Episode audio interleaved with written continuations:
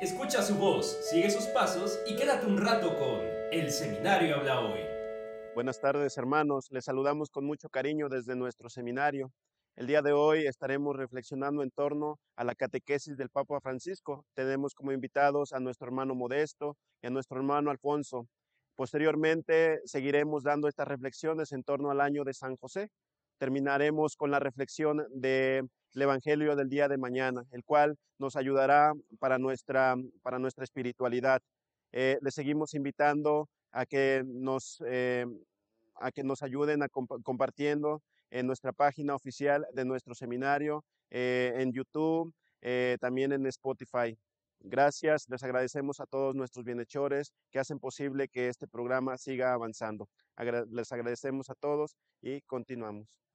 Agradecemos al hermano seminarista Ignacio por la presentación que nos acaba de hacer. Y hermanos, en esta sección vamos a platicar sobre el mensaje del Papa Francisco que puntualmente nos hace a través del Ángelus y a través de la audiencia general de los días miércoles. El día domingo, el Papa Francisco toma a consideración las palabras del Evangelio, del Evangelio de Marcos, en donde este Evangelio nos narra un diálogo entre el apóstol San Juan a Jesús, en donde el apóstol San Juan le dice a nuestro Señor, hemos visto a unos hombres que expulsan a los demonios en tu nombre, y como no son de nuestro grupo, se los hemos prohibido. A lo que nuestro Señor le responde, no se lo prohíban, porque quien expulsa a los demonios en mi nombre no puede hablar mal después de mí. Por eso nuestro Señor nos invita y, eh, desde los apóstoles les ha invitado a no excluir.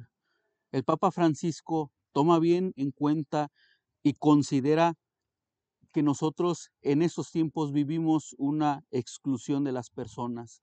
Nosotros alejamos a las personas que no piensan igual que nosotros. Incluso el Papa Francisco puntualmente habla sobre la exclusión en nuestra iglesia. Quien no está en nuestro grupo no puede estar con nosotros, no se puede llevar con nosotros. El Papa Francisco lo dice de esta manera. Los discípulos querían impedir una obra de bien solo porque quien la realizaba no pertenecía a su grupo. Piensan que tienen la exclusiva sobre Jesús. Hermanos, Jesús nos invita pues desde los discípulos a no excluir a las personas que no pertenecen a nuestro grupo. Eh, el Papa Francisco nos dice además, terminan por sentirse predilectos y consideran a las otras personas como extrañas, hasta convertirse en hostiles con ellos. Miremos pues cómo estas personas que a veces nosotros excluimos, no solamente las excluimos, sino que somos hostiles, somos groseros, hablamos mal de esas personas. Por eso el Papa Francisco también nos dice que nosotros nos dejamos guiar por el diablo. La palabra diablo, dice el Papa Francisco, significa el que divide. Y cuando nosotros excluimos, dividimos, dividimos nuestra iglesia, dividimos nuestra sociedad. El Papa Francisco hace mención de que por excluir a quien no piensa como nosotros, ha habido a causa de eso guerras, ha habido tiranías a lo largo de la historia de la humanidad hace tener a distancia a quien no piensa como nosotros. El Papa en este Angelus también envía eh, una cercanía, un pensamiento, un abrazo de cercanía a todas las personas que se encuentran fuera de sus casas a causa de la violencia, a causa de las guerras. Eh, que este mensaje también llegue a los pueblos de, nuestros, de nuestro país, de nuestra diócesis, que son excluidos también por la violencia. El Papa Francisco está cerca de quienes sufren. Hermano Modesto, el Papa Francisco sigue hablando sobre la carta de los Gálatas, ¿verdad? En su audiencia general. Eh, ¿Nos podrías compartir, por favor, qué nos dice el Papa Francisco en su audiencia general? Bueno, gracias, hermano este, Alfonso. Pues claro, lo principal que nos dice aquí en, en su audiencia general el Papa Francisco, pues dice que este, habla sobre un tema muy importante, pero difícil, que se llama la justificación. La justificación, pues claro, ahí entramos todos y como nos dice, claro, somos justos y somos pecadores. Ante Dios en la base este, somos justos, porque Él siempre está con nosotros y aparte es misericordioso con todo. Claro, lo principal es en la fe, la fe que tenemos nosotros hacia Dios. Es lo más importante que nosotros nos da la justificación. Por eso, este, lo que nos dice ahí el Papa Francisco es que la justificación siempre lo debemos de tener ante todo, claro, y lo principal también este, en nuestra fe, en Cristo. Claro, como este San Pablo, pues claro, él fue un hombre injusto, pues, y andaba, pues, este, perdido cuando todavía no encontraba y no descubría a Jesús. Pero después, dejando todo, pues se unió ante Dios y dejó todo siendo rico para justificarse ante Jesucristo, que es lo más este, importante que le pareció él. Y eso pues este, nosotros hasta ahora lo tenemos en cuenta. ¿Por qué? Porque sin Dios nosotros no podemos hacer nada. Y también ahí nos habla sobre las obras. Las obras, por eso como nos dice, una fe sin obras no es nada. Y ahí también pues nosotros lo tenemos en cuenta, eso. Nuestra fe y las obras que nosotros hacemos es lo más importante para nuestra salvación aquí en el mundo. Es lo que nos comparte este nuestro Papa Francisco y eso eso lo debemos de tener en cuenta para siempre, porque la verdad este si uno no lo tiene en cuenta, pues es como una fe pues inválida, muerta y eso pues nos causa mucho daño para nosotros. Pues claro, eso es lo más importante lo que nos dice el Papa Francisco en su audiencia general.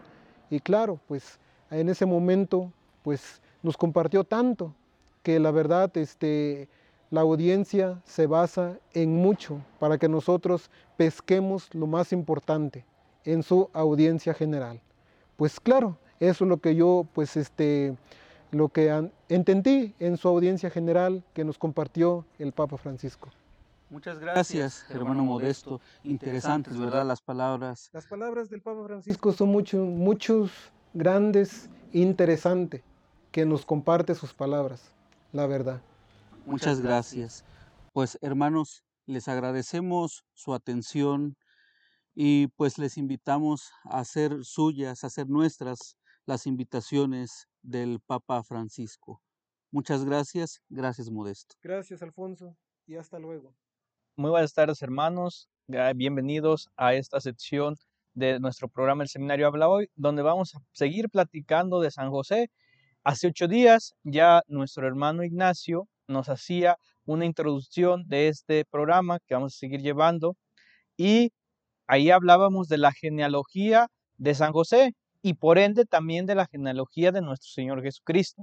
Eso fue lo que vimos hace ocho días en esta sección del programa y hoy vamos a continuar, vamos a seguir viendo ahora San José, dónde vivía, porque vamos a recordar que los evangelios pues no hablan mucho de él. Los evangelios pues, se limitan a mencionarlo en pocas ocasiones y no está registrado en los evangelios ni una sola palabra. Pero como bien nos mencionaba nuestro hermano Ignacio, pues hay otros documentos que son contemporáneos a la Biblia que nos pueden ayudar que nos pueden a, más o menos en contexto de qué vivía San José y sobre todo toda la Sagrada Familia, pero hoy vamos a ir en esta parte de dónde vivía él. Y recordando la genealogía, no la vamos a dejar aparte. Dice que sería falso imaginar que San José, aún con su humildad, aún con su santidad, él era consciente de que él era descendiente de David. Él sabía que el privilegio del Salvador iba a nacer ahí, dentro de la familia de David, dentro de sus descendientes. Y él estaba consciente, muy probablemente él leía y releía esta genealogía que veíamos la vez pasada para recordar lo que sentía hacia todos los predecesores de él. Y está entre ellos, pues está Abraham, el nuestro padre en la fe, entre otros muchos, y pues el principal que es, es David. También está Salomón, el más grande monarca del pueblo de Israel, que ha construido el templo. Está también Elías, que había profetizado el alumbramiento de una virgen. Y él se sentía hijo de reyes y profetas, patriarcas y pontífices. Por lo tanto, él se sentía también heredero, porque era de la tribu de Judá. Y bueno, él no se sabe mucho pues de su infancia y de su juventud. Entonces vamos a pasar ahora hasta lo que conocemos de él. Él era de esta clase de, de personas, pero él era un artesano de un pueblo que habitaba en Nazaret. Era un poblado de agricultores y pastores.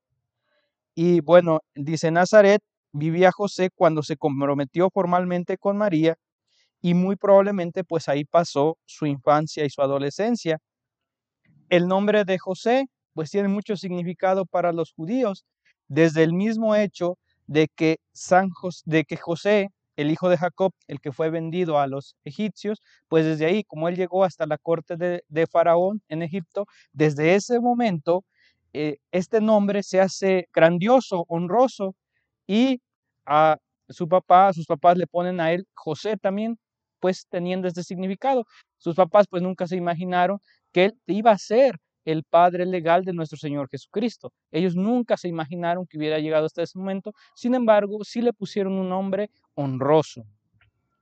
Y para ello dice que este texto de Flavio Josefo dice, por amor a la ley, muchos jóvenes aprendían a leer, aunque fuese por tener el privilegio de leer en la sinagoga. José, sabiéndose descendiente de David, no iba a tener deseo de conocer directamente lo que decían las escrituras de sus antepasados y lo que anunciaban los profetas con relación con el Mesías que debía salir de su estirpe. Entonces, aquí en esta pregunta que nos hace él, es que muy probablemente José sí iba muy, muy seguido a la sinagoga, sabía leer, sabía sobre todo para leer las escrituras, porque él sabía que él era un personaje grande, que David que de la descendencia de David iban a ser el Salvador y que él era parte de esa descendencia. Entonces, cuando él cumplió 12 años, recordemos que cuando los judíos cumplen 12 años, hay dos momentos eh, muy significativos para ellos, que es la parte de que pasan a formar formalmente parte del pueblo judío y otra es que también escogen un oficio y pues sabemos que de San José él escogió el oficio de carpintero. Aquí pues los que los textos contemporáneos de ese tiempo dicen que pudo haber sido también herrero o algo parecido. Sin embargo, pues la historia nos marca que como al ser un pueblo pequeño, muy probablemente su principal función era la de ser carpintero, pero también ejercía otras funciones que eran parte de este, de este, que tenían que ver con este oficio de ser carpintero era pobre y tenía que ganarse el pan. Era la obligación impuesta por las costumbres de Israel. Y el trabajo manual, a diferencia del Imperio Romano, que pues se veía como algo excluyente, para el pueblo de Israel, para la cultura de los de Judía, era todo lo contrario, lo que se hace con las manos es honroso. Entonces San José, al desarrollarse aquí en una cultura judía, era honroso que él trabajara como carpintero. Y pues José se sabía que no tenía ni bienes ni herencias y entonces pues vivía del trabajo de sus manos, pero sin lamentarse por ello. Él era pues muy feliz siendo esta parte, dice. Cuando iba a la sinagoga, todo lo que se escuchaba le recordaba el lujo y el esplendor que había rodeado a sus antepasados. Al regresar a su humilde morada, no, se sentía nostálgico o envidioso, amargado, sino que ni se quejaba, al contrario, pues se sentía contento de que se tenía un trabajo honroso por ello. Y cuando iba a Jerusalén para celebrar las fiestas legales, donde encontraba paso vestigios de aquella glorioso pasado, también experimentaba ningún sentimiento de amargura. Le bastaba con ser lo que Dios había querido que fuese, aplicándose a su oficio con tanta dedicación y cuidado como si tuviese que regir un reino. Su pobreza no restaba nada a su nobleza. Brilló discreto a que hizo referencia a Jesús en el Sermón de la Montaña. Entonces dice ahí eso. Otra cuestión es que si él tenía parientes en Nazaret, pues dicen que muy probablemente él este, sí tenía parientes aquí en, en Nazaret y dice así, José tenía un hermano llamado Cleofás, ese tío de Jesús había esposado con María, que el Evangelio designa como hermana de la Virgen, la cual era probablemente la madre de los cuatro varones a quien el Evangelio llama hermanos del Señor, y las tres hermanas que no menciona su nombre. La expresión hermanos y hermanas de Jesús, pues no tiene que asombrarnos, es una situación que conocemos bien y que pues se refiere que muy probablemente pues eran parientes cercanos. Y otra cuestión es que desde suponer que su rostro reflejaba su dignidad y más todavía su santidad. Bueno, entonces hemos hecho esta, este pequeño recorrido de más o menos cómo sería la vida de San José antes de que se esposara con, con la Virgen María, quienes fueron muy probablemente sus parientes cercanos. Eh, ¿Qué reflexión podemos sacar hoy para nuestra vida? Que no importa cuál sea esa labor que nosotros hagamos en nuestro día a día, lo importante es que eso que hagamos lo hagamos con amor, lo hagamos con entusiasmo y que realmente sepamos eh, hacerlo y ofrecerlo a nuestro Señor por nuestra santificación. Pues eso sería, hermanos, lo que estamos viendo el día de hoy y pues a continuación vamos a pasar con el Padre Eduardo Islao, el cual nos dará la reflexión de este domingo. Muchas gracias y nos vemos en el siguiente episodio sobre la vida de San José. Muchas gracias, hermano Ignacio, por la presentación que me has hecho. Eh, lo saluda con mucho gusto el presbítero Eduardo Islao Castro y el día de hoy vamos a reflexionar el Evangelio. Eh, la palabra de Dios, como siempre, trae una enseñanza muy grande para todos nosotros. En esta ocasión vamos a reflexionar sobre un punto que, que conviene y que es muy actual para todos nosotros. Incluso algunos papas, el Papa Francisco específicamente, ha tocado ese tema medular para, para nuestra sociedad. Es el caso de el divorcio. Vamos a ver, pues, eh, desde el punto de vista evangélico, qué nos dice acerca del divorcio. Muchos ya lo sabemos, pero falta que lo reflexionemos más a fondo. Es el Evangelio de San Marcos, el capítulo 10, versículos del 2 al 16. Evangelio de San Marcos, capítulo 10, versículo 2. Algunos fariseos se acercaron a Jesús para tenderle una trampa. Le preguntaron si el esposo le está permitido divorciarse de su esposa. Él les contestó, ¿qué les mandó a ustedes Moisés? Ellos dijeron, Moisés permitió divorciarse de la esposa dándole un certificado de divorcio. Entonces Jesús les dijo, Moisés les dio ese mandato por lo terco que son ustedes. Pero en el principio de la creación, Dios los creó hombre y mujer. Por esto el hombre dejará a su padre y a su madre para unirse a su esposa, y los dos serán como una sola persona.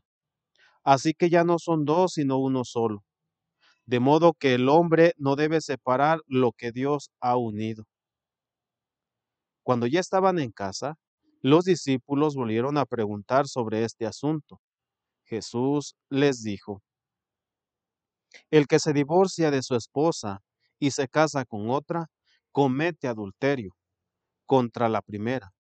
Y si la mujer deja a su esposo y se casa con otro, también comete adulterio llevaron unos niños a Jesús para que los tocara. Pero los discípulos comenzaron a reprender a quienes los llevaban. Jesús, viendo esto, se enojó y les dijo, Dejen que los niños vengan a mí, y no se lo impidan, porque el reino de Dios es de quienes son como ellos. Les aseguro que el que no acepta el reino de Dios como un niño, no entrará en él y tomó en sus brazos a los niños, y los bendijo poniendo las manos sobre ellos. Palabra del Señor. Gloria a ti, Señor Jesús. Bien, hermanos, decíamos un tema crucial, un tema clave para nuestra sociedad en esos tiempos difíciles, el tema del divorcio. Sabemos que esta cuestión esta situación que se le presenta a Jesús es, nos lo aclara el Evangelio, para ponerlo a prueba, a ver qué dice él, para hacerlo caer, ¿no? Para hacerle que se equivoque y cometa un error. Y desde, por supuesto, desde ese punto de vista, pues poderlo señalar, poderlo criticar, juzgar, ¿no? Echarle abajo la doctrina que él está enseñando, a ver si está en contra de la ley de Moisés. Pero fíjense, Jesucristo nos dice esto, el matrimonio desde el punto de vista de Dios, no desde el punto de vista de Moisés. Y si Moisés les permitió esto, es gracias a lo terco que eran ustedes. De, hecho, les, les, hace señalar esa, esa situación. Uno de sus defectos, son tercos, son necios. Por eso Moisés accedió a esa petición. Pero al principio no era así. Al principio, eh, hombre y mujer, para siempre. Elevado esta unión al grado de un sacramento que nos da la salvación, por un lado. Por otro lado, entonces dice el Evangelio, si alguien, sea el esposo, sea la esposa, deja a su pareja, está cometiendo adulterio. Está cometiendo adulterio cuando se, se, se entrega a otra persona. El hecho de que se esté separado no quiere decir que ya puedes hacer lo que se que ya puedes darle vuelo a la hilacha, como vulgarmente se dice. No, no es así. Si te has separado, sigue respetando, te debes a la esposa, al esposo. Hay que decir esto, hermanos, pudiéramos decir, pero esto muchas personas no lo comparten, no lo viven porque lo, que se está viviendo actualmente eh, es una señal que, de que esto eh, ha quedado obsoleto incluso. Pero el Evangelio de una u otra forma nos está diciendo esto. Dice que los, los apóstoles, una vez en casa, dice, una vez que estuvieron adentro, Jesucristo a detalle se los volvió a explicar. ¿Qué quiere decir esto? Esto aplica para todos nosotros, los que somos de adentro, los que somos, los que pertenecemos a, la familia, a la casa de Dios, a los cristianos, pues vamos, a los de adentro, ¿sí? Y entonces, ¿por qué los demás no, lo, obedecen eso? Pues ya es cosa de ellos, ¿verdad? Pero nosotros, los cristianos, nos debemos a una obediencia. En este caso, a Jesucristo, nuestro Señor. Es ilógico, pues, que, que las personas, que un, grupo de pequeñas personas quieran imponer su voluntad a los que somos de acá adentro. ¿sí?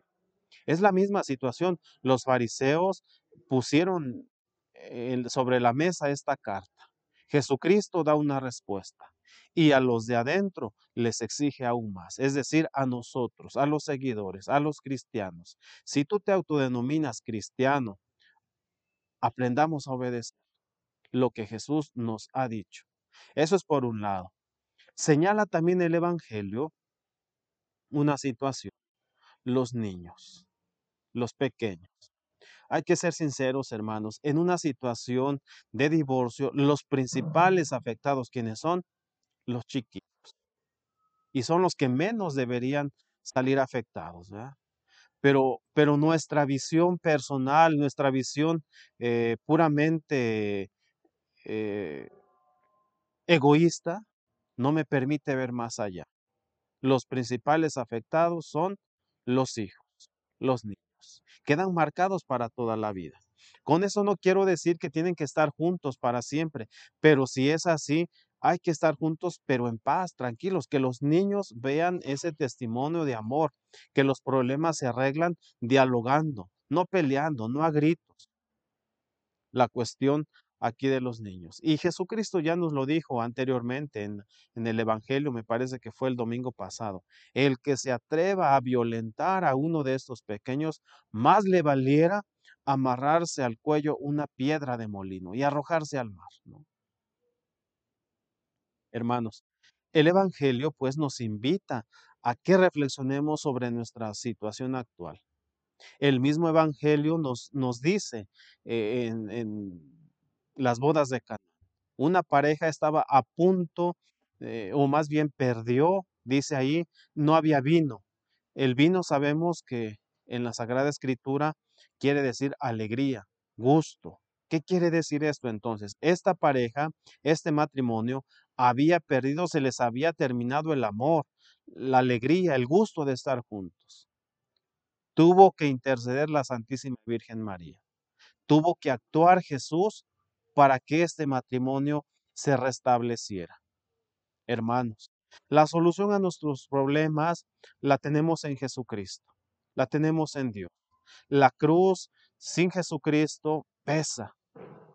Muchas personas actualmente llevan una cruz sin Jesús y es pesada, es desesperante, es un sufrimiento sin sentido. Entonces, hermanos, el día de hoy se nos pide precisamente restablecer estos lazos familiares, restablecer estos lazos que se han destruido precisamente por muchas situaciones que se viven en nuestra sociedad. Hermanos, los invitamos pues a hacer valer su amor, hacer valer su felicidad. Dialoguemos, hablemos, tratemos de solucionar los problemas como gente razonable. El divorcio no es la solución a los problemas. La solución está en el diálogo, en la comprensión con la pareja. No me queda más que, que darles las gracias por, por seguirnos a través de la página del seminario.